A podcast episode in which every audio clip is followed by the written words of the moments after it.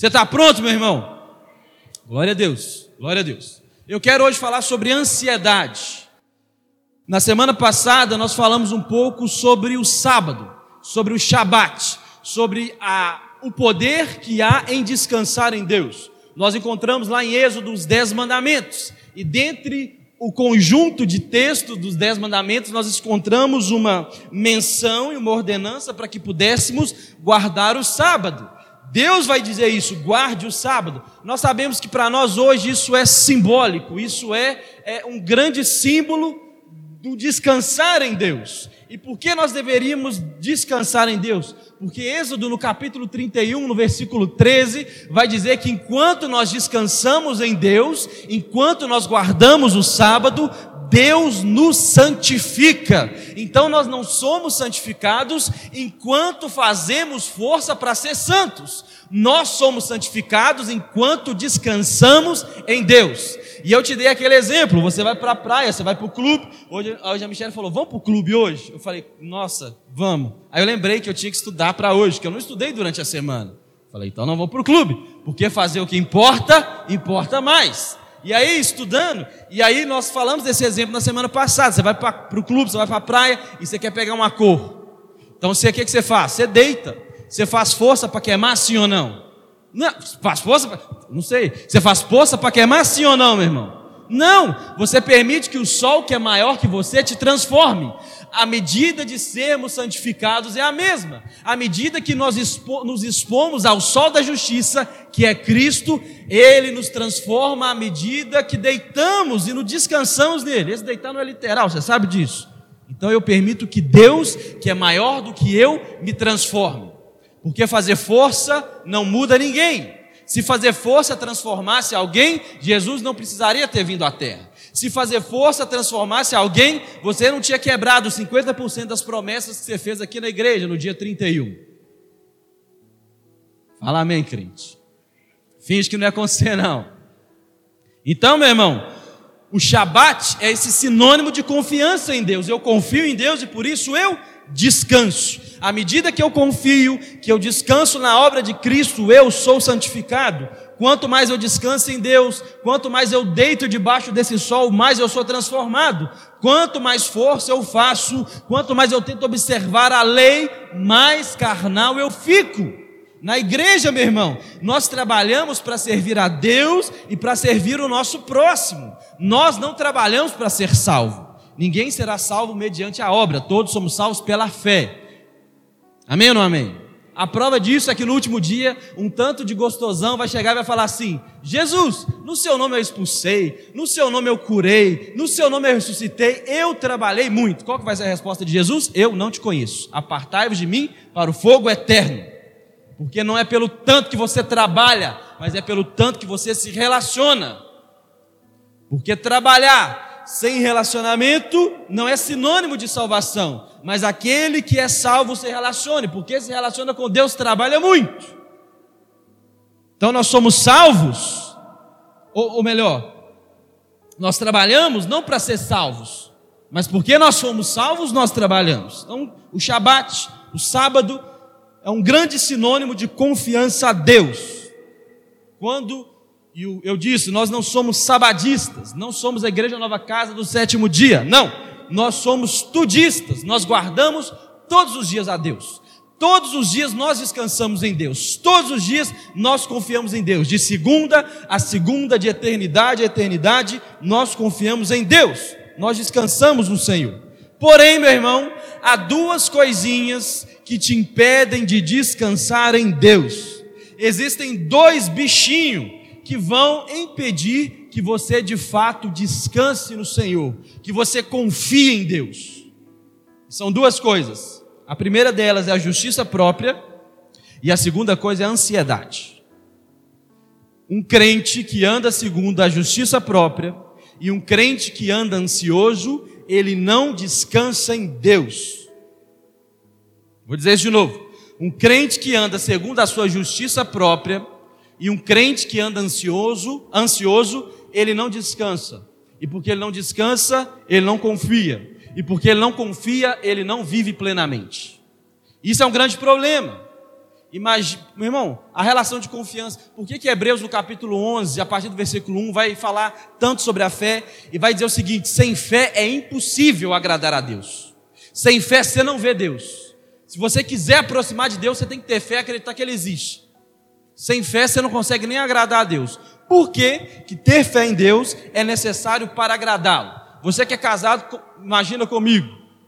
Ou você que tem alguma relação interpessoal na sua casa, que, né, ou no seu convívio social. Mas talvez esse exemplo é mais fácil para os casados. Imagina você casado e você não confia de jeito nenhum no seu marido ou na sua esposa. Você não confia no celular dele, você não confia no lugar que ele trabalha. Ele vai tomar banho e você fuja o celular. Você não confia em nada. É absurdo. É uma desconfiança absurda. Você vai conseguir ter um relacionamento saudável com essa pessoa? Sim ou não? Não vai, mas é um inferno essa vida. Porque você vai sempre estar achando que essa pessoa está com uma maracutaia debaixo do pano. Como que você consegue agradar uma pessoa que não confia em você? Como que você consegue presentear ou ter uma vida plena em alguém que não confia? Não dá. Por isso que a palavra de Deus está dizendo: como que Deus vai se agradar de você se você não confia? Se você sempre está achando que Ele está com raiva para mandar na sua cabeça? Você não agradará a Deus. E se você não confia, você vai desaguar em justiça própria ou em, ou em ansiedade. E aí eu queria falar primeiro sobre a ansiedade e depois a justiça própria. Na verdade, o contrário. A justiça própria que deságua em ansiedade. Tem um barulhinho, eu acho que é o USB que está ligado no notebook e está dando um piripaque aí. Olha só, hein? Experiência, irmão. Experiência, hein? Eu podia te falar que era revelação, mas não é, experiência. Mil, desde 1927 na igreja. Então, né? Meu irmão, o que é justiça própria? Vamos pensar sobre isso então. O que é a tal da justiça própria? Todas as vezes que eu acho que eu mereço algo diante de Deus ou dos homens é justiça própria. Vamos fazer a campanha dos sete dias da nova casa. Aí você vem os sete dias da nova casa. Chegou no final, você quer vai falar para Deus? Deus me abençoe agora, porque eu mereço. Eu cumpri todos os dias da campanha, então o Senhor tem obrigação de me abençoar. Deus, eu dei o dízimo, não faltou nada. O Senhor tem obrigação de me abençoar, ou seja, justiça própria. Você acha que existe uma justiça em você que obriga a Deus a te abençoar. Isso também serve para os relacionamentos interpessoais. Quando você acha que o próximo tem obrigação de fazer o bem. Você tem obrigação de fazer o bem. Você é minha esposa, você é obrigada. Você é meu marido, você é obrigado, ou seja, justiça própria. Eu acho que eu tenho merecimento é quando eu chamo a responsabilidade do sucesso a mim, mas a responsabilidade além do que é saudável. Quando eu chamo a responsabilidade do sucesso da vida espiritual ou de qualquer outra área, além do que é saudável para mim. A justiça própria é quando eu confio em mim demasiadamente. Irmão, você precisa confiar em você em alguns aspectos. Por exemplo, eu quando conheci a Michelle, Conheci ela num congresso de igreja. Por isso você tem que estar em lugar de igreja, irmão. Eu não conheci a Michelle, não foi no boteco, não foi na esquina, conheci ela na igreja, não é crente. Então você conhece coisa boa em lugar bom. Você vai no lugar ruim, você só vai arrumar lugar ruim. Trem ruim. Aí fui lá no congresso da igreja, vi a lourinha de longe. Assim, eu falei, ih, rapaz, Deus é bom, hein? Coisa boa. Aí conversei, peguei o Orkut na época, olha aí. Peguei o Orkut, aí tal, aí começamos conversa, vai, conversa vem. Um belo dia apareci na porta da escola dela. Falei, minha filha, entra no carro aqui, entra na viatura agora. Entra aí. Deixa eu falar um negócio com você. Estou gostando de você, entendeu? Mas eu não quero ficar, não quero ficar nesse negócio assim de beijinho, abraço, não. Eu quero é casar. Primeira vez, mentira não é verdade. Eu quero é casar. Só que lá pelas tantas eu comecei a arrepender mesmo, porque eu fui ousado. Eu fui assim, com a coragem. Só que eu fui olhando uma loura do olho azul, rapaz, e eu eu de chinelo, eu comecei a arrepender no meio do caminho. Aí eu fui falando, não, mas se você falar que não quer, ah, não, eu vou fazer faculdade, primeiro eu entendo. Aí ela falou assim, não, eu quero. Aí eu, mas nunca cheguei até essa parte, não sei o que é que faz. O que é que faz agora? Eu não sei. E glória a Deus, Deus me honrou e nós casamos, meu irmão. Glória a Deus. Mas você precisa confiar em você, mas não confiar demasiadamente. Se você confia em você demasiadamente, se você confia na força do seu braço, meu irmão, demasiadamente, justiça própria. Justiça, vou dizer alguma coisa forte aqui: justiça própria é o modo virtuoso da vingança. É a vingança ao contrário. O que é a vingança? Alguém te fez o mal e você vai falar assim: vou resolver esse troço com as minhas mãos. Isso é a vingança. A justiça própria é o lado, qual foi a palavra que eu usei? Virtuoso da vingança. Eu resolvo isso com as minhas mãos, eu dou um jeito. Vou te dar um exemplo de justiça própria. Você pecou durante a semana. Aí o diácono vem para te servir a ceia, o que, que você faz? Hoje não, irmão. Estou em pecado. O que, que você está falando? Deus, eu vou, eu vou resolver a minha situação, eu vou me arrepender lá fora, eu vou consertar lá fora, mês que vem. Não, meu irmão. O perdão é imediato. Você tem 15 segundos antes do diácono chegar você e falar: Deus me perdoe, me lava com seu sangue, eu vou participar da mesa em nome de Jesus. A graça é imediata, irmão, não precisa de requerimento. Isso é justiça própria. Porque você olha para você e fala: Eu não mereço. Justiça própria, está querendo andar segundo o seu braço. A vida, meu irmão, de alguém que confia em si mesmo é uma vida maldita. Vou dizer de novo: a vida de um homem que confia em si mesmo é maldita. A vida de uma mulher que confia na sua justiça própria é uma vida amaldiçoada. Vou te dar um exemplo: Adão, Adão pecou. Aí o que, que Adão fez? Foi lá na folha de figueira. Não, Deus, eu pequei, mas eu já né, tampei a minha vergonha.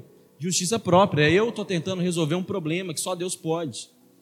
Judas, ao cometer o auto-extermínio, justiça própria.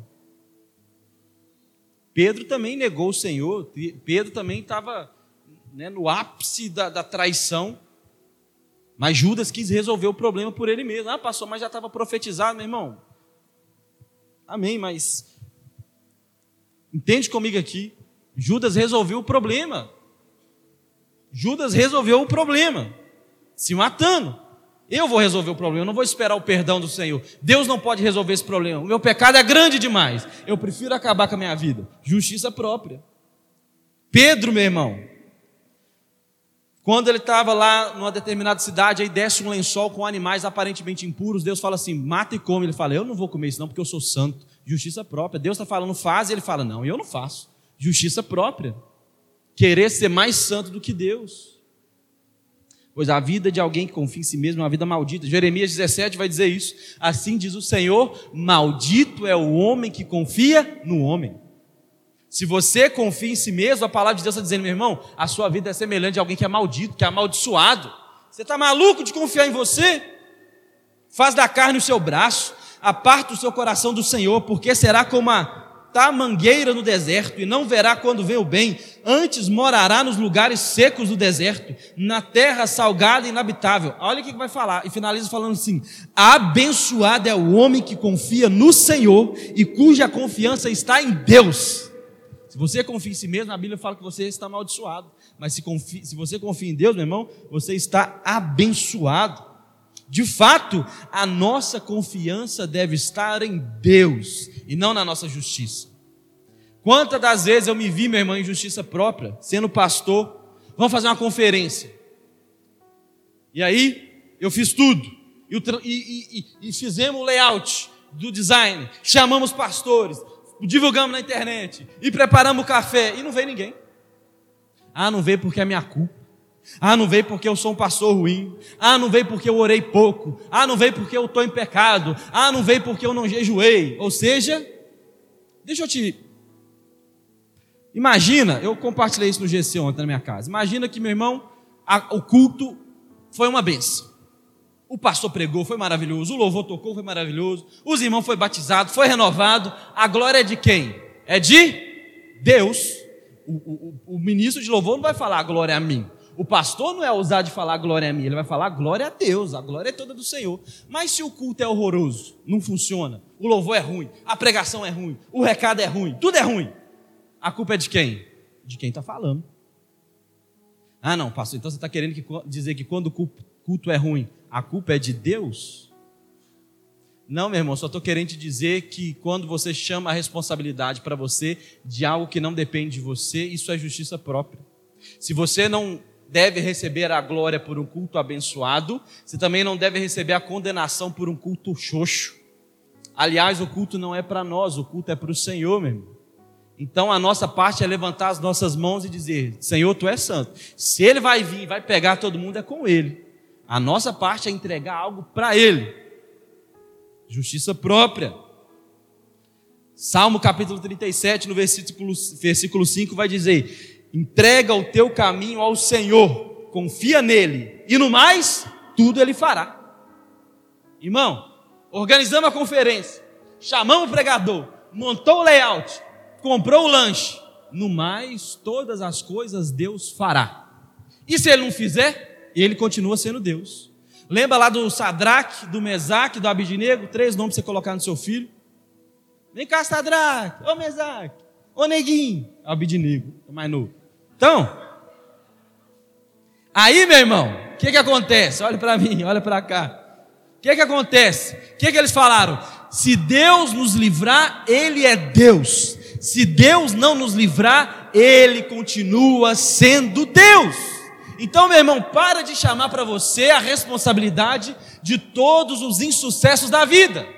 Não é uma pregação coach, mas nós tivemos um irmão aqui da igreja que ele tentou mais ou menos uns oito anos passar em medicina.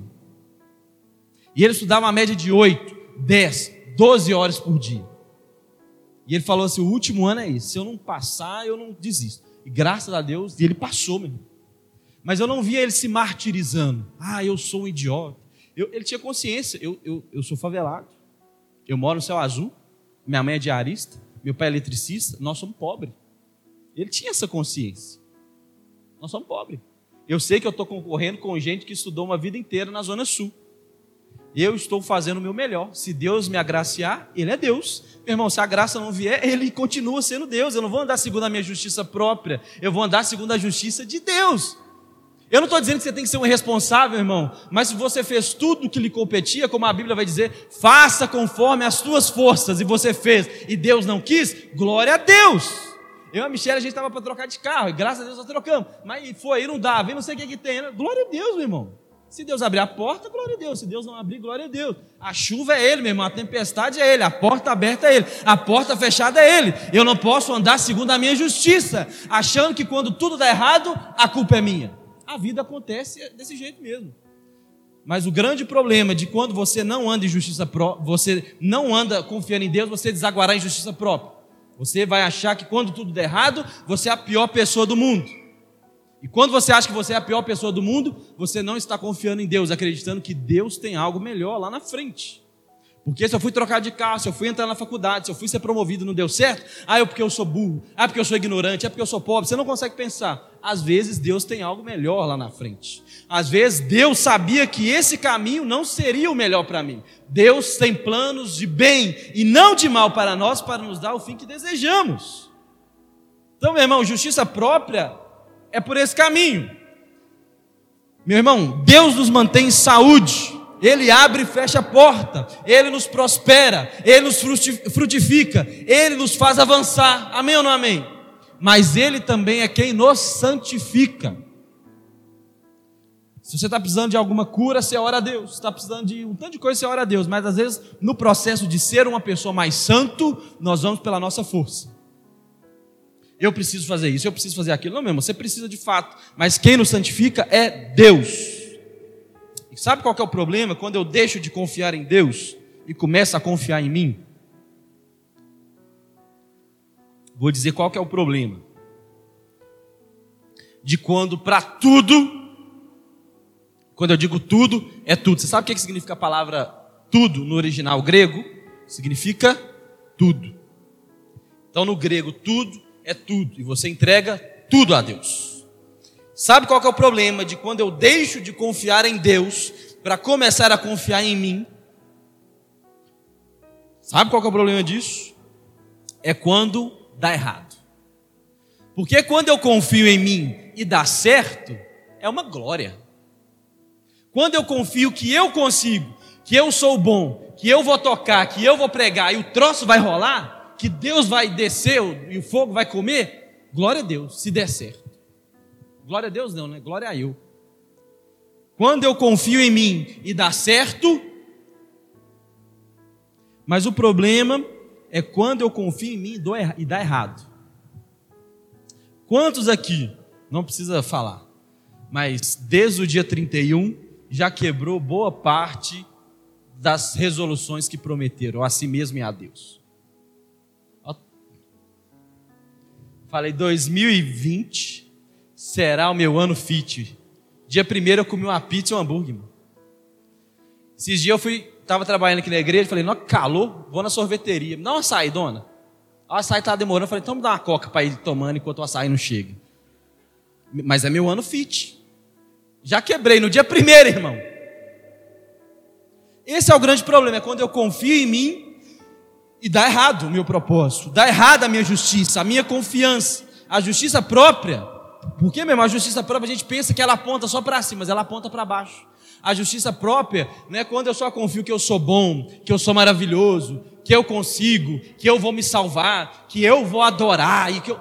Isso não é só justiça própria. Justiça própria é quando eu fico com aquele sentimento de autocomiseração por não ter sido tão bom quanto eu deveria. Também é justiça própria quando eu sou consumido por uma angústia, por uma ansiedade, por não ser tão santo quanto eu deveria tanto que se vangloria, ou aquele que se martiriza, vivem de justiça própria. A justiça própria, meu irmão, vai trazer um negócio chamado ansiedade. Porque pensa comigo, aquele que se vangloria e fala assim, gente, eu vou servir na igreja, eu vou pregar na cela, eu vou fazer uma prova, eu vou fazer alguma coisa, e ele vai bem, se ele acha que isso veio dele mesmo, ele vira um arrogante. Mas esse cara que fala, eu vou pregar, eu vou fazer, eu vou acontecer, e dá errado, ele vai virar um ansioso. Porque todas as vezes ele vê aquilo que ele achava que ele deveria estar fazendo e por água abaixo. A justiça própria vai trazer um negócio chamado ansiedade. Porque eu não consigo ser santo, eu não consigo frutificar, eu não consigo multiplicar, essa igreja não cresce, essa célula não cresce, aí eu fico ansioso. Por que eu fico ansioso? Porque eu não vejo o trabalho frutificando, eu não vejo as coisas andando, eu não vejo meu marido melhorando, eu não vejo isso, eu não vejo aquilo, isso vai gerando ansiedade no meu coração. Eu vou ficar angustiado, porque eu não consigo fazer algo crescer. Imagina, você lembra lá na escola, você plantou o feijãozinho no algodão. Pega o algodão, põe o feijãozinho, joga a aguinha lá. E aí você fica ansioso, desesperado. Esse feijão não cresce. Ai meu Deus, esse feijão não cresce. Esse feijão não frutifica. Esse... Não, meu irmão. Existe nesse processo um negócio que chama descansar. Porque chega um limiar, uma grande parede que chama soberania de Deus. E dali nós não passamos, dali é apenas o que haja é o poder de Deus. O que você vai fazer para o feijãozinho no copinho de iogurte crescer? Descansar. Tudo que você poderia fazer, você fez. Aí vamos imaginar que por algum motivo o feijãozinho não cresceu. Aí você vai falar, tá vendo? Eu sou eu sou a vergonha da profissão dos agricultores. Eu não presto para plantar um feijão no copo. Mas eu sou um porqueira mesmo, né? Tá vendo? Minha mãe falou que eu não ia dar em nada. Meu pai falou que eu seria um. É justiça própria. Meu irmão, o feijão crescer depende de você, miserável. Sim ou não? Desculpe ter te chamado de miserável. Você é uma besta, né? Que eu empolgo. Não depende, meu. Mas quando eu pego a culpa disso, justiça própria. Não dependia de mim. Paulo vai dizer: Eu plantei, Apolo regou, mas quem deu o crescimento é Deus. Paulo poderia estar dizendo também: Eu plantei, Apolo regou, mas Deus não quis deixar o negócio crescer. Paulo não fala assim: A glória é minha. Não, eu plantei, mas qual que é a glória de quem planta se a semente vem de Deus? Apolo regou, mas qual que é a glória de quem rega se a água vem de Deus? E Deus deu crescimento, a glória é toda dele. E se Deus tivesse feito não crescer também, a glória ainda seria dele. A justiça própria vai trazer ansiedade, porque eu não consigo ser santo como eu deveria. Eu não consigo frutificar, multiplicar, fazer a célula crescer. Aí eu fico ansioso. Imagina seu patrão, meu irmão. Te, te manda um zap agora, pedindo para você fazer um troço muito difícil amanhã.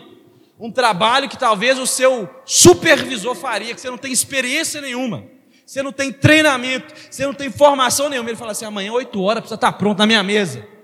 Irmãos, acabou o culto para você, você não presta atenção mais nada. Você vai ficar ansioso, vai dar, te dar dor de barriga. Você vai gerar, vai gerar que sentimento? Ansiedade. E por que, que gerou ansiedade? Porque eu não consigo cumprir com perfeição a performance que é exigida de mim. E porque eu não consigo cumprir e eu deposito toda a expectativa em mim, você deságua um negócio chamado o quê? Justiça própria. E quantas das vezes a comunidade evangélica não gera ansiedade nos crentes, gerando uma mentalidade de justiça própria? Irmão, você tem que fazer X. Você tem que fazer Y. Você tem que fazer aquilo outro. Aí você não consegue. E aí o que, que você fica? Sentindo culpado.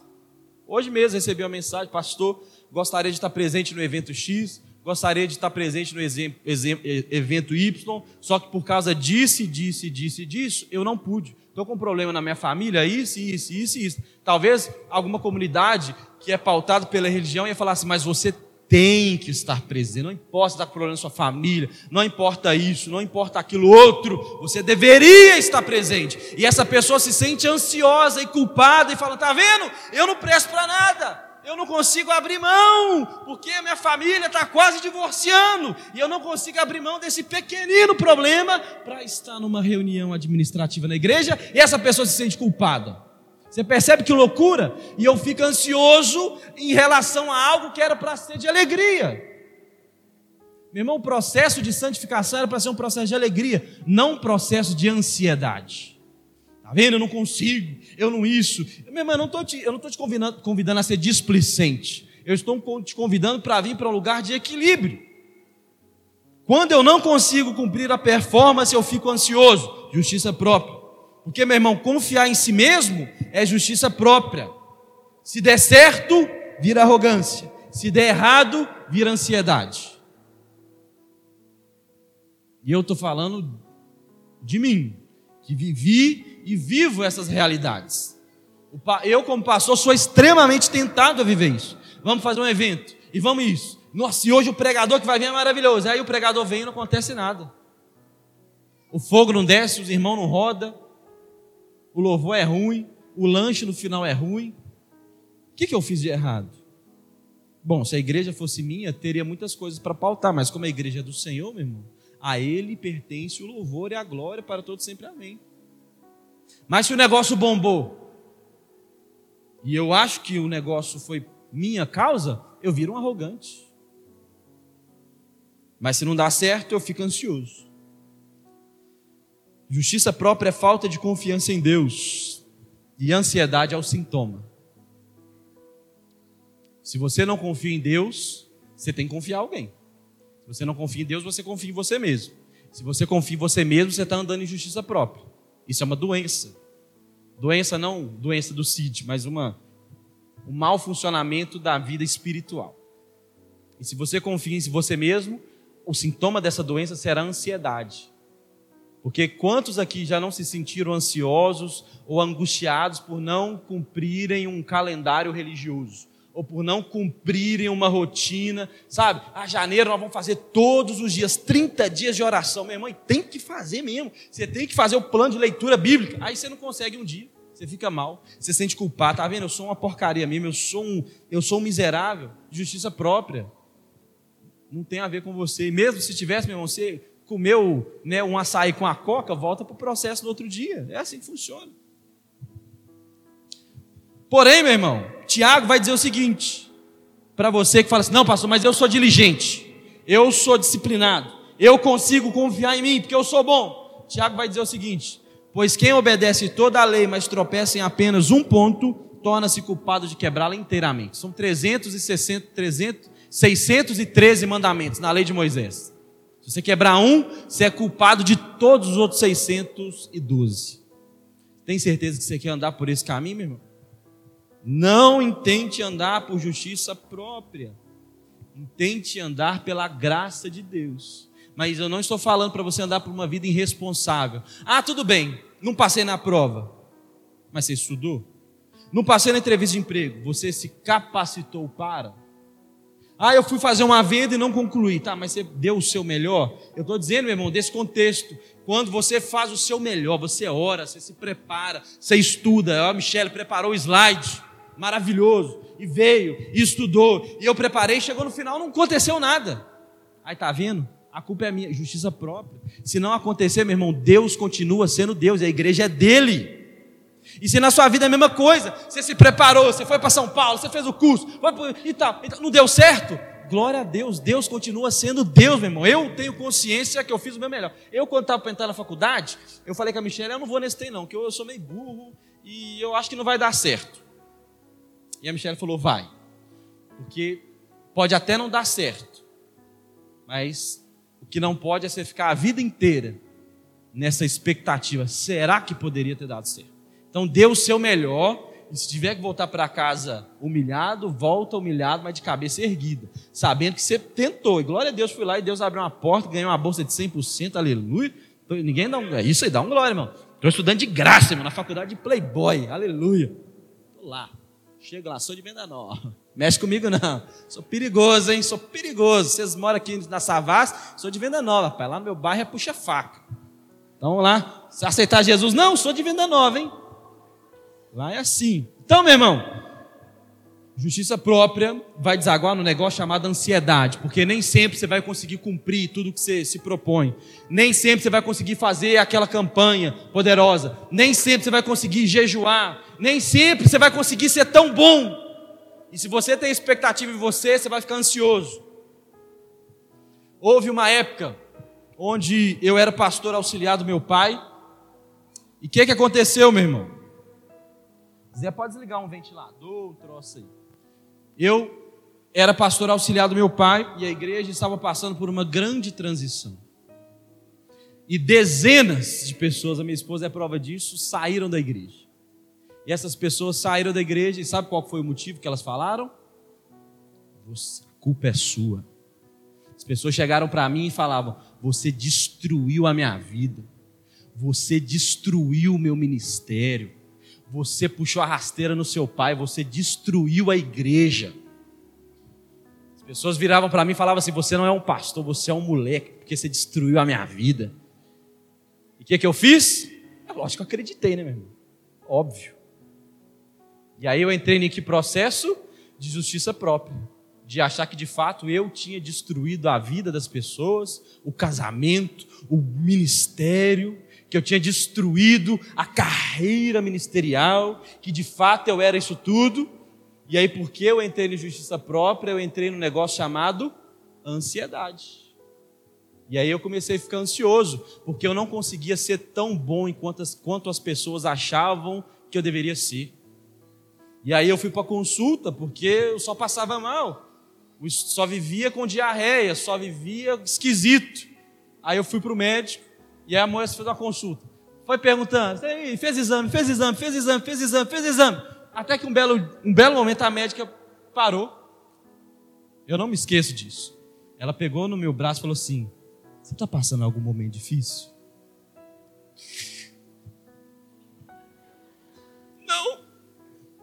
Segurei, ela saiu da sala, eu liguei para Michelle, irmão, eu chorei como um bebê.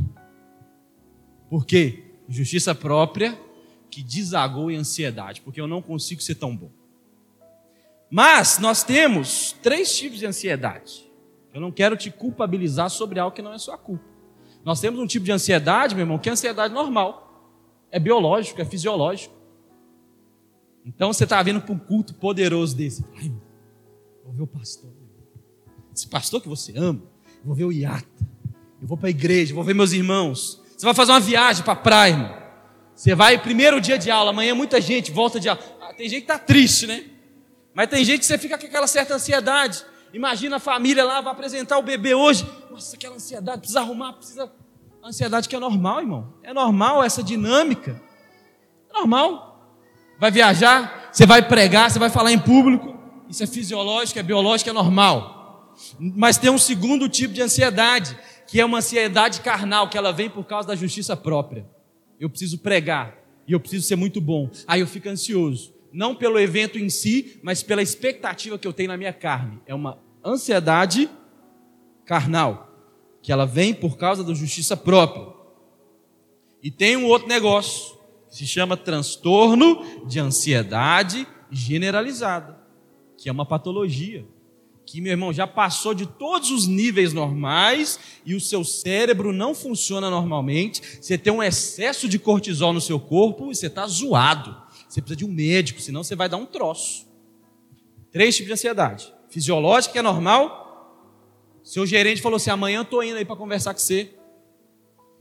Você vai ficar ansioso. Mas ele conversa, passou. Você não deu dor de barriga, você só ficou ansioso. Ansiedade carnal que vem pela justiça própria. Aí vai ter o culto, eu vou pregar. Aí você fica ansioso porque você confia em você, você não confia em Deus. E a terceira, ansiedade patológica. É TAG que chama, né? Transtorno de ansiedade generalizada. O seu cérebro não funciona bem, meu irmão. Cognitivamente você não está legal. E aí, existem vários sintomas, né? E você sabia que o Brasil é o país mais ansioso do mundo? Pesquisas da OMS dizem que o Brasil é o país com gente mais ansiosa. A cada 100 crente, a cada 100 pessoas, 37 sofrem de ansiedade. 37% da população brasileira sofre de ansiedade generalizada. Transtorno de ansiedade generalizada. E aí, meu irmão, qual que é a ansiedade normal? Aquela ansiedadezinha. Ai, vou ver minha esposa, ai, vou ver isso, vou ver minha namorada. Ansiedade normal. Passou, passou, não alterou sua vida, não fez mal, passou, irmão. Coisa normal. Quem já sentiu isso aqui antes de viajar? Normal. Mas você ficou sabendo que você ia viajar daqui a um mês. Você não conseguiu dormir mais. Alerta vermelho. E aí, meu irmão? Sintoma do ansioso: tacardia. Coração dispara, sudorese, cessou, irmão, discorrer, começa a tremer. A ansiedade basicamente é um, é um medo de uma realidade ou de algo no imaginário. Então você está vendo um cachorro ali. O que, que vai dar? Coração, você tem medo de cachorro. Coração acelera, você vai suar na mão, cortisol vai lá em cima na terra prometida, porque não descansaram. Quer entrar no céu tem o coração de uma criança despreocupado. Porque quem tem pai descansa. Você acha que a criança fica fazendo conta no final do mês? Aí não vai dar. Dou o dízimo, não dou o dízimo. Eu, meu irmão, não estou dizendo para você não ser, ser irresponsável. Eu estou dizendo que uma criança, ela descansa. E só entra no céu quem tem pai. Quem tem pai descansa, meu irmão. Você crê nisso? E é essa é a nossa realidade. Você precisa crer que você tem um pai. E você precisa descansar nele. Quando de fato você entende que você tem um pai, que você pode descansar nele, é aí que o negócio começa. E o versículo 31 vai te dar uma receita contra a ansiedade. Olha o versículo 31. Portanto, não vos inquieteis. Ah, não, é o 31. Então pode passar, acho que é o 30. Isso, 33. Olha a receita. Não andeis ansiosos, inquietos, mas, mas, buscai primeiro o seu reino e a sua justiça, e todas essas coisas vos serão acrescentadas. À medida que eu busco o reino de Deus e a justiça, a minha ansiedade vai embora porque eu sou suprido. À medida que eu vou buscando o reino, que eu vou priorizando o reino, à medida que eu descanso em Deus, a minha ansiedade diminui de volume, porque eu vou sendo suprido. Olha só o 34, passa aí. Não vos inquieteis pelo dia de amanhã, porque o dia de amanhã cuidará de si mesmo. O que, que, que, que Jesus está dizendo aqui, meu irmão? A medida, eu não devo ficar ansioso, porque o amanhã só se resolve amanhã. Não vos inquieteis pelo amanhã, porque o dia de amanhã cuidará de si mesmo. Amanhã, meu irmão, só se resolve amanhã. Sua aula começa amanhã, sua entrevista de emprego é amanhã, o seu vestibular é amanhã. O que, adianta você sofrer hoje, se o amanhã só se resolve amanhã? Quando o filho de Davi morreu, do rei Davi morreu, a palavra de Deus diz que ele chorou durante sete dias, ficou em jejum. Quando ele, na verdade, quando ele descobriu que o menino morreu, ele falou assim: parou de chorar, parou, porque eu poderia ficar orando, isso me levaria até o menino, mas não traria de volta o menino a mim. O que, que ele está dizendo? Enquanto eu ficar nessa lamúria, eu vou ficar com esse troço na minha cabeça, levando ele de encontro a mim. Mas esse menino nunca vai voltar, porque ele morreu. O amanhã só se resolve amanhã, meu irmão. Então hoje você faz o quê? Você descansa, porque basta a cada dia o seu mal. Todo dia tem uma porção de coisa ruim. Ah, eu não queria. Todo dia vai ter. E se você pega o mal de amanhã e junta com o de ontem, está percebendo? Por que, que o seu corpo dói? Por que, que você soa? Por que, que você treme? Por que, que você tem ânsia de vômito? Por que, que você não consegue dormir? Está carregando um peso excessivo, meu irmão. Só tem que carregar o peso de hoje. Deixa eu te dar uma receita. Você está com um problema na sua vida. Você vai olhar para esse problema, você vai pensar: gente, consigo resolver esse problema? Consigo. Ó, se eu juntar dinheiro aqui, se eu fizer isso, se eu fizer aquilo, parará, parará, consigo resolver o problema. Consegui, glória a Deus, descanso. Aí você olhou para o mesmo problema e falou: gente, não dá para resolver. Não tem dinheiro, não tem isso, não tem aquilo. Você consegue resolver? Não consegue. O que você vai fazer? Descansar. A sua receita é descansar em Deus, meu irmão. Porque se você consegue resolver, resolve. Se você não consegue, você não consegue. Então descansa. Amanhã dará conta de si mesmo. Porque basta cada dia o seu mal. A receita, meu irmão, é buscar o reino de Deus. Porque Salmos, no versículo 37, no versículo 25, vai dizer: Fui moço, agora fui velho, mas eu nunca vi um justo desamparado, nem a sua descendência mendigar o pão. Nós devemos confiar em Deus porque Ele é bom, Ele é justo. Meu irmão, tem uma história que eu amo, que diz o seguinte: diz que tinha uma crente numa cidade, a gente precisa ser mais crente raiz. Todos nós precisamos ter uma irmã do coque dentro de nós. Sabe aquela irmã do coque que tem fé que ninguém mais tem? Que tem um filho, meu irmão, marginal, maconheiro, um filho ladrão, e ela ora há 30 anos e não perde a fé. Nós precisamos ter uma irmã do coque dentro da gente. E muitas vezes a gente não tem. Muitas vezes a gente não tem. Nós precisamos de uma irmã do coque dentro da gente. E aí diz que tinha uma irmã dessa do coque na cidade. O marido dela tinha falecido. Os filhos não queriam nada com Deus. A mulher estava numa miséria, numa pobreza, irmão. Mas a mulher não cansava de dar glória a Deus, de evangelizar, ia para a rua para pregar com fome. Até que um dia tinha um, diz que tinha uns bruxos na cidade e que ficaram com a raiva dessa mulher. Essa mulher fica falando que confia nesse Deus, que esse Deus é isso. Vão fazer uma, uma, uma pregar uma peça nela. Os bruxos, seguidores de Satanás, fizeram uma compra, irmão. Pensa numa compra de 900 reais, meu irmão. Aquela compra que enche uma Kombi e mandaram entregar lá na porta da mulher crente. E falaram com. Né, e eles mesmos foram entregar. E falou assim: quando a gente chegar para entregar, a gente vai falar assim: sabe quem mandou essa compra? Satanás, Beuzebu mandou. Vamos ver se ela, se ela vai aceitar essa compra. Se ela. Vamos ver. E aí diz, meu irmão, que a irmã estava lá na casa dela, no devocional orando, aí chegou a compra, buzinou, e aí desceu, né? O, o seguidor de Satanás com a compra. Trouxemos uma compra da senhora. Uma pessoa muito. Uma pessoa muito. Uma pessoa mandou para a senhora essa compra. 900 reais a compra. E ela falou: oh, glória a Deus, aleluia, Deus é fiel. Eu sabia, porque o justo não vai mendigar o pão, a sua descendência não vai passar. Glória a Deus, eu sou justa. Eu confiava no Senhor, o Senhor mandou, aleluia, glória a Deus. E aí descarregaram a compra e eles ficaram incomodados, porque ela não perguntou quem mandou. Ela, glória a Deus, homem, vem para cá, toma um café, e já foi fazendo café, abriu o pote de café novo, e foi servindo, e já foi mandando o pessoal embora, porque estava na hora do culto. Oi, vocês não levam mal, não, porque está na hora do culto, vocês vão indo embora. E eles incomodados, porque ela não estava perguntando. Até que eles falaram assim: a senhora não vai perguntar quem mandou essa compra, não? Ela falou, oh, meu filho, não, Deus, eu, eu, eu não quero nem saber, glória a Deus, que Deus, né? Deus sabe o que faz. Ela, não, não, mas a senhora tem que saber. Ela, não, já que você insiste tanto, então quem, quem que mandou essa compra? E os bruxos falaram: quem mandou essa compra foi Satanás. Foi Beuzebu, foi o rei dos demônios. Aí ela falou: glória a Deus. Porque quando Deus manda, até o diabo obedece. O nosso Deus não nos deixa desamparado, irmão. O nosso Deus é fiel, meu. O nosso Deus, meu irmão, é soberano a nossa fé está posta sobre Ele. Provérbios vai dizer: o coração bem disposto, meu irmão, ele é remédio eficiente, mas o espírito oprimido resseca os ossos. O coração ansioso deprime o homem, mas uma palavra bondosa o anima. Fala que você está ouvindo isso aqui, não está sendo gerada fé no seu coração, meu irmão, porque uma palavra bondosa do reino de Deus traz alegria. Confie em Deus, meu irmão, e a sua ansiedade ou a sua ansiedade vai roubar a sua vida. Porque a sua ansiedade carnal, ela pode virar uma ansiedade patológica se você não tomar o um antídoto que se chama fé em Deus. Você pode beber só um pouquinho de vez em quando, mas essa bebida pode virar um vício, sim ou não?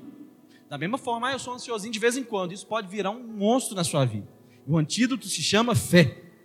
Estou terminando. Filipenses no capítulo 4, versículo 6 a 8, vai dizer: Não andeis ansiosos por coisa alguma. Esse texto é maravilhoso, meu. Mas em tudo, pela oração e súplicas, com ações de graça, apresentem seus pedidos a Deus, e a paz que excede a todo entendimento guardará os vossos corações e a sua mente em Cristo Jesus. Finalmente, irmãos, tudo que for verdadeiro, tudo que for nobre, tudo que for correto, tudo que for puro, tudo que for amável, tudo que for de boa fama, se houver algo de excelente nisto, pensai. Paulo aqui, meu irmão, está te dando o bizu da vida. Ele diz o seguinte: meu irmão, não ande ansioso. Não ande ansioso, mas entregue a sua ansiedade a Deus. Entregue o seu pedido a Deus. Ele fala o seguinte: com oração, porque existe a oração. Deus, eu estou com essa situação. É uma oração. Existe uma súplica. A súplica, meu irmão, ela está um pouquinho mais além da oração. A súplica é uma oração carregada de desespero, de angústia, de coração apertado. É quando você entra para o seu quarto e você se desespera em Deus. Eu estava na minha, na minha terapia toda quarta-feira, 5 horas da tarde, eu estou lá para consertar a cabeça que o pecado e o mundo deu uma zoada. Pastor, misericórdia, mas a palavra não conserta, meu irmão? Todas as coisas colaboram para o bem daqueles que amam a Deus. Eu não poupo ferramenta para o meu crescimento. E aí, meu irmão, estava lá, e eu lembrei do momento de extrema angústia na minha vida, onde eu me ajoelhei num corredor que tem lá em casa e eu chorava. Eu falava, Deus, por tudo que é mais sagrado, leva isso embora de mim. Isso é uma súplica, é um desespero, é uma oração que vem carregada de um desespero. Mas Paulo também vai dizer, não só com oração, mas com súplica, mas também com ações de graça. Uma oração de fé. Pai, graças eu te dou, porque o Senhor sempre me ouve. Eu já agradeço antes de receber. Eu já dou ações de graças a Deus. É isso, meu irmão. A vida de oração é essa. Versículo 7 aí ele vai dizer, no que nós estamos lendo. Se você de fato entrega, meu irmão, e confia, vai vir uma paz. Porque a paz que excede todo entendimento guardará o vosso coração e guardará a sua mente. Paulo está te dando aqui, meu irmão, a receita: que aquele que descansa em Deus tem paz, e tem paz porque confia, e é uma paz absurda. Já viu aqueles crentes, meu irmão, que está na pindaíba, chega no emprego e fala: Não, irmão, mas está tudo certo. Irmão, já foi em velório de crente? Provavelmente. Você não vê excessos. Você não vê. Não vê excesso. Porque existe uma paz que excede todo entendimento. E essa paz, meu irmão, quando ela encontra com a morte, ela atropela a morte. Você percebe isso? O desespero da morte vem ao contrário do crente. Mas a paz, meu irmão, atropela e fala: calha a boca. Eu tenho certeza para onde o meu irmão foi. Isso é poderoso, meu irmão. Nós estamos enterrando alguém e nós estamos tristes, mas existe uma paz que esmagou toda a tristeza, existe uma paz que esmaga o desespero, existe uma paz que esmaga a ansiedade, porque à medida que nós confiamos em Deus, essa paz esmaga tudo ao nosso redor e ela toma o nosso coração e ela toma a nossa mente. E aí Paulo vai, vai concluir e dizendo o seguinte: portanto, irmão, tudo que é bom, tudo que é louvável, tudo que é do alto, tudo que vem de Deus, pense. Paulo está te dando a receita, porque, meu irmão, você não destrói um pensamento, mas você substitui. Você não pode impedir que o passarinho voe sobre a sua cabeça, mas você pode impedir que ele faça os ninhos. Pensamento não se destrói, pensamento muda. Por que que Paulo fala assim? Paulo não fala assim, destrua a sua mentalidade. Não, renova, troca o pensamento, começa a pensar em coisa que é do céu, e essa paz inundará o seu entendimento, coração, e a ansiedade vai embora. Meu irmão, estou te dando receita para você não andar mais ansioso. Tudo que é bom, tudo que é puro, tudo que é amável, tudo que é de boa fama, se houver algo excelente, nisso pense, pense, pense nisso. Reforce isso na sua cabeça. Prega lá, lá no seu quarto, você lê, escuta a música que fala sobre isso. Mude a sua mente. E essa paz, meu irmão, esmagará todo o resto. Porque aquele que tem paz descansa em Deus. E aquele que descansa encontra paz. É o que diz no Salmo 91. Que salmo! Aquele que habita no esconderijo do Altíssimo, a sombra do Onipotente descansará. Existe um lugar em Deus onde nós encontramos descanso. Sabe, meu irmão, esse sol que está em Belo Horizonte, esses dias, você está andando na rua, aí de repente você encontra o quê? Uma sombra, ela traz o quê? Descanso, refrigério. Existe, meu irmão, um lugar em Deus onde nós encontramos um refrigério que dura eternamente. Se você tem andado cansado, meu irmão, sendo queimado pelo sol desse mundo, descanse em Deus. Porque em Cristo não há canseira, meu irmão. Em Cristo somente há descanso, pois não há justiça própria. No Evangelho nós descansamos na obra da cruz. E eu não mais me canso porque eu sou um tolo e não consigo cumprir as coisas, porque eu confio em Cristo. Porque Ele disse: Vinde a mim todos vós que estáis cansados, sobrecarregados, e eu darei a vocês descanso. Você está cansado, você está sobrecarregado, você está ansioso, o seu remédio se chama Jesus. E não pensa, meu irmão, que ele vai te deixar vazio. Ah, ele vai arrancar todos os meus problemas. Não, porque o jugo dele é leve. Você vai aprender dele, meu irmão, porque ele é manso e ele é humilde, e você encontrará descanso para sua alma. Ele vai trocar o seu fardo, ele vai pegar o fardo pesado e vai te dar um fardo leve, porque você não nasceu para ser vazio, você nasceu para carregar algo. Se você não carregar o fardo de Cristo, você carregará o fardo do mundo, o fardo da culpa, meu irmão, o fardo da ansiedade. Então a minha sugestão, troque com Cristo. Porque o fardo dele é leve. O jugo é suave. Meu irmão, Deus pode resgatar a nossa alma desse lugar de incerteza. E aqui está te falando um sobrevivente da ansiedade, de alguém que demasiadamente não confiava em Deus. E porque eu não confiava em Deus, as coisas foram, foram, foram foram, até desaguar na tarjinha preta. Né? Você vai lá. Deus pode resgatar nossa alma, meu irmão, desse lugar de incerteza, desse lugar de angústia, desse lugar de perdição. Olha o que, que o, o, o, o Davi, o rei Davi vai dizer.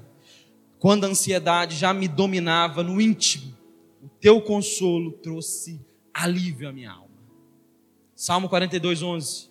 Porque você está tão assim, triste, a minha alma? Por que você está tão perturbada dentro de mim? Põe a sua esperança em Deus, pois ainda eu louvarei, pois Ele é o Senhor, o meu Deus da minha salvação. O meu conselho para você nessa noite, meu irmão, é que você confie em Deus. Você pode ficar de pé nesse lugar para nós orarmos. O meu conselho é que você reaprenda a viver. Talvez a vida inteira você ouviu um negócio que eu concordo, que diz o seguinte: você tem que estudar para você ter uma boa casa. Você tem que trabalhar para você ter uma boa esposa. Você tem que se arrumar para você ser valorizado. Ou seja, você precisa produzir meritocracia. Só que aí, meu irmão, você tenta trazer isso para o reino de Deus. E no reino de Deus não funciona assim. No reino de Deus, os que são abençoados são os que descansam em Deus, não os que merecem. O ladrão da cruz não merecia, mas foi abençoado. O filho pródigo não merecia, mas foi abençoado. Porque esses confiaram em Deus. Aquele que não trabalha, mas confia que o Senhor justifica o ímpio, essa fé lhe é atribuída como justiça. Meu conselho para você, meu irmão, é que você reaprenda a viver. Renove a sua mente, como diz Romano 12:2. Se exercite diariamente com essa nova realidade. Mude a sua comida, meu irmão, porque à medida que você muda a sua comida, você é transformado. Deus transformou o povo no deserto como? Para de comer comida de egípcio. Agora vocês vão comer o pão que desce do céu. Porque quando eu mudo a sua comida, eu mudo a sua estrutura. Eu, por um tempo, logo após esse evento, onde eu comecei a entrar nesse ciclo de angústia e depressão e tristeza e um vazio existencial, já foi emendando com demissão, e com mudança de rotina. E eu fui num culto onde o pastor estava passando exatamente o que eu estava passando. E ele falou o seguinte: irmão, você já já está para. Ele, ele, contando qual foi o conselho que o pastor deu para ele. Você já está para morrer mesmo? Você já está querendo morrer? Então, vamos fazer o seguinte: vamos mudar sua comida. A partir de hoje, você só escuta músicas que falam da realidade que você quer viver. Você só lê na Bíblia realidades que você quer viver. Você só escuta mensagens da realidade que você quer viver. E eu falei, eu vou fazer isso. E aí eu fui no meu celular, tirei print de todos os textos da Bíblia que falavam sobre alegria. Todos, todos, todos, todos. Eu fiz uma playlist que tem até hoje no meu Spotify. Alegria. E aí a minha esposa saía para trabalhar, que eu estava desempregado. Aí eu orava pelos irmãos da igreja, que tinha que orar. A igreja tinha cinco, né? Eu orava pelos cinco, rapidinho. E aí eu estava sozinho. A Michelle não estava lá, só estava eu e o frio da minha casa. Aí eu corria e lia tudo aquilo. Alegria do Senhor é minha força. Digo a voz alegrai mais uma vez digo alegrai E aí eu lendo, ia lendo, ia lendo. Aí eu colocava a minha playlist de alegria. Meu. E eu começava a cantar, alegria do Senhor é a minha nova criatura sou. E mamãe ia cantando e chorando. E aí quando começava a chorar, eu começava a dançar dentro de casa, sozinho. Se me filmasse, eu falei, é doido, deve ter filmado. E aí foi isso, meu irmão. Foi uma semana, todos os dias de manhã eu lia todos aqueles textos. Aí de tarde eu estava sozinho, a angústia voltava, eu lia tudo de novo. E eu ia orar. E eu ia cantar. E eu ia assistir pregação sobre alegria. E foi, meu irmão. Uma semana, duas semanas, três semanas. Lá pela quarta eu já eu percebi que eu parei de chorar. Ai, que estranho. Eu estou triste, mas já não choro. Lá pelo finalzinho do primeiro mês, eu percebi que estava mais fácil de sorrir e me alegrar. Então, quando eu percebi, foi embora. Foi embora. Porque a palavra de Deus me deu a receita, tudo que é bom, tudo que é lícito, tudo que é de boa fama, fama, pense nisso, renove a sua mente, troque esse pensamento, troque essa fita que Satanás colocou na sua mente. Nós estamos falando de ansiedade carnal. Amém ou não amém? Pode ser, meu irmão, que você extrapolou e hoje o seu cérebro funciona de uma forma doente. Deus pode te curar nessa noite. Amém? Mas seja responsável com a sua saúde. E você que passa por momentos difíceis, pode pagar para a gente orar. Você que talvez está vivendo momentos de ansiedade, você que talvez está vivendo momentos de angústia, você que talvez já até tentou fazer isso que nós estamos falando aqui, não deu certo. Eu quero que haja esperança no seu coração. Porque o apóstolo Paulo vai dizer o seguinte: as nossas leves e momentâneas tribulações produzirão um peso de glória eterna. Eu queria que você fechasse seus olhos. E eu queria ler um texto, que é uma das últimas promessas de Jesus a nós. Olha o que ele diz. Porque talvez, meu irmão, você está passando por dias difíceis, dias de ansiedade, dias de angústia, dias de preocupação. E, meu irmão, pode ser que o Senhor te livre agora, pode ser que o Senhor não te livre, mas Ele ainda será Deus. Mas sabe qual que é a promessa dele para o dia de amanhã? Ele enxugará dos nossos olhos todas as lágrimas. e para onde nós estamos indo não haverá mais morte, não haverá tristeza, não haverá nem choro, não haverá dor, pois as primeiras coisas já passaram. Meu irmão, nós estamos indo para um lugar onde a alegria será eterna. Deus pode te curar, meu irmão, mas Deus pode te dar força para aguentar mais um tempo.